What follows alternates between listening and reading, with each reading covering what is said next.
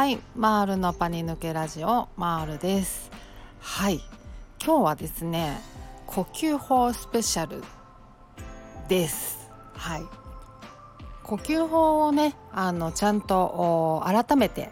ご紹介したいと思って今回お話ししたいなと思います。はい。呼吸法なんですけど私は本当に大変お世話になりまして 大変お世話になりまして私は認知行動療法をメインにねあの治していったんですけどお薬を飲んでなかったんですよ。でやっぱりそのね不安とかがやってくるじゃないですかで発作になりそうだなっていう時もあるじゃないですかもちろん。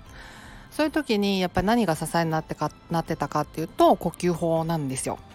呼吸法をしてえーとまあ、予期不安とか発作に、まあ、対処してたっていう感じなんですけど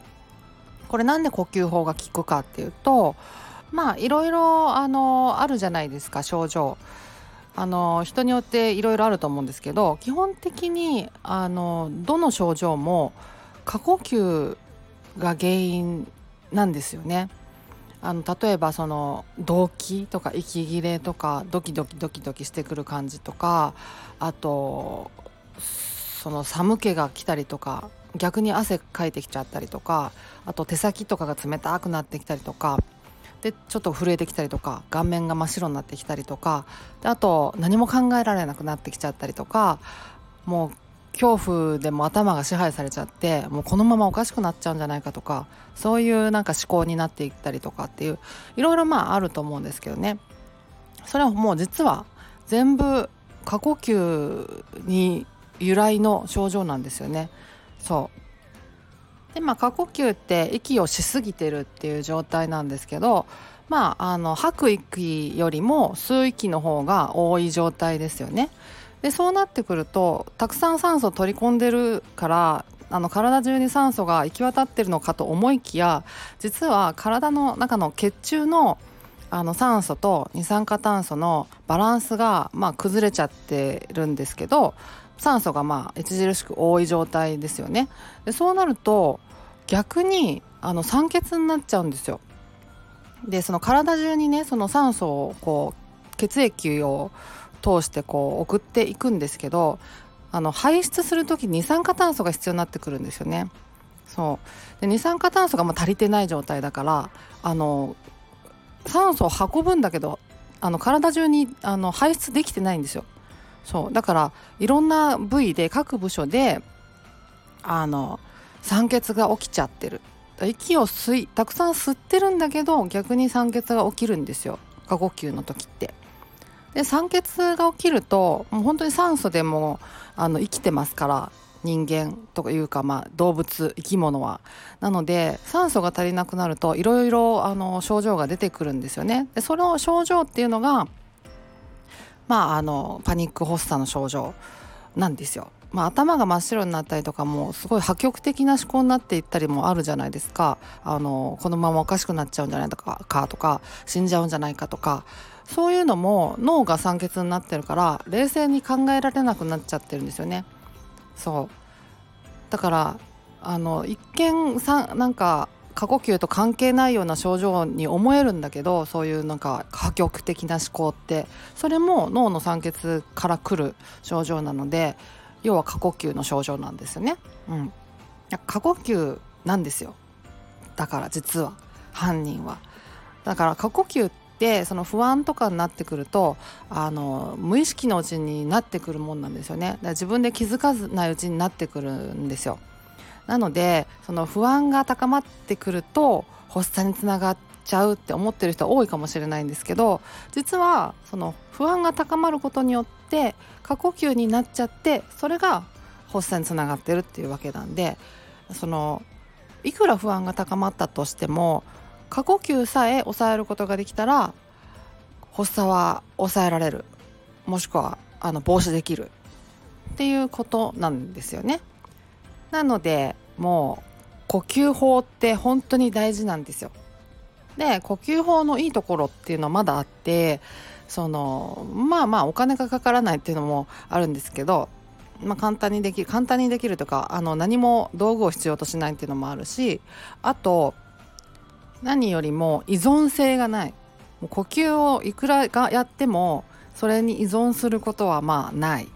例えば物とかにねあの頼りにしちゃうと例えばまあねフリスク舐めるとかお水飲むとかあと何か行為とかを支えにしちゃう。あのどこかに逃げ込むとか。なんか何か本を読むとか一生懸命スマホでゲームするとか。こうそういうことを支えにしちゃうとそれができない状態になった時に逆に超不安になりますよね。うん、だからそれがそれありきの人生になってしまうというかでそれ依存しちゃうっていうことになるんですけどそれがまあ呼吸に関してはまあないじゃないですか。呼吸に依存するっていうねあのあんまり想像つかないというかピンとこないというかないんですよね。うん、なので呼吸法はもういくらやっても大丈夫いくらやってもただそして何も使う使用しないのであの道具とかを簡単にいつでもできちゃう。でさらにやっぱり呼吸であの発作とかを対処できるっていうことになってくるともうとにかく自分の力で対処したわけだから、まあ、自信になりますよね自分の力で対処できるんだっていう自信をつけるっていうのが回復のかなりポイントになってくる自己効力感っていう言葉もあるので自信をつけるって本当に大事なことなんですよね。なのでそういう意味でも呼吸法であの不安とか発作に対応する対処するっていうのは本当にあのおすすめなんですよ。うん、この呼吸法ですねどういう時にやるかっていうともうとにかくなんか不安だなとかなんかちょっと体が調子悪いかもとか発作起きちゃうかなみたいななんかそういうこう違和感を感じた時にあのやり始めて大丈夫です。うんもうあの発作めっちゃ出ちゃってますっていうまさに渦中ですみたいな時でもあのやって大丈夫ですいつでも大丈夫ですでまあ、ただね発作出ちゃってる時って焦ってますからあのなかなかうまくあのできなかったりするんですよね。うん、でもそれも練習次第でそういう焦ってる状況とか切羽詰まった状況でもちゃんとできるようになってくるのでとにかく練習次第っていうところはありますかね。はい、で具体的にどうするかっていうとですねまず息を10秒止めます。10秒長いんですけどだから最初10秒息を止めるのも結構しんどかったりするんですよ。ちょっと発作出そうだなっていう時は特に。なのでまあできるだけ長く止めるっていうことを意識してあの10秒目標で、うん、6秒とか7秒とかでも最初はいいと思うんでとにかくそれだけ長い間息を止めます。で息を止めたらゆっくり息を吐き出します。もう体中の息をこう空気を全部抜くようなイメージで深く長く息を吐きます。で全部息を吐き出したらそこから3秒息を吸って3秒息を吐く。でまた3秒息を吸って3秒息を吐く。っていうのを10回繰り返します。息を吸って息を吐く。で10回繰り返したらまた最初に戻って10秒息を止めます。で息を止めたらまた深く息を吐いてそれからまた3秒吸って3秒吐くっていうのを10回繰り返す。っていうのをひたすら繰り返します。あの症状があの収まってくるまでずっと繰り返します。少しずつ収まってくる感覚がなんかつかめるんじゃないかなと思うんですよねやってるうちに。で練習とかして上手くなってくるともうなんか効果をかなり実感できてくるんじゃないかなと思います。で練習ね普段練習するのも大事ですけどやっぱりそういざっていう時にあのチャレンジしてみてあの試してみてでその感覚をつかんでいくっていうのが一番あの練習になるのでそのね認知行動療法をやるとかなんか苦手なシチュエーションで今まさに不安とか今まさに発作出そうっていう時に是非あの練習がてらやってみてほしいなと思います。はい。本当におすすめなのでぜひぜひっていう感じです。で、まあ、3秒吸って3秒吐くとかね秒数決まってますけどその、まあ、自分にとって一番心地いいやり方っていうのが、まあ、おそらくあると思うんですよね。なので、まあ、基本これを基本だと思ってもらってで慣れてきたらあの自分のやりやすい秒数とかにあのアレンジしてもいいのかなと思うんですよ。ただやっぱり過呼吸対策なので吸う息は3秒っていうのはもうこれは絶対守ってもらいたい。それをあの短くしたり長くしたりっていうのは極力あのしないであの吐く息を調節するとか息を止める長さを調節するとかっていうのはあの全然いいのかなと思ってるので私はですね、まあ、あの基本に忠実に3秒吸って3秒吐くでやってたんですけど、うん、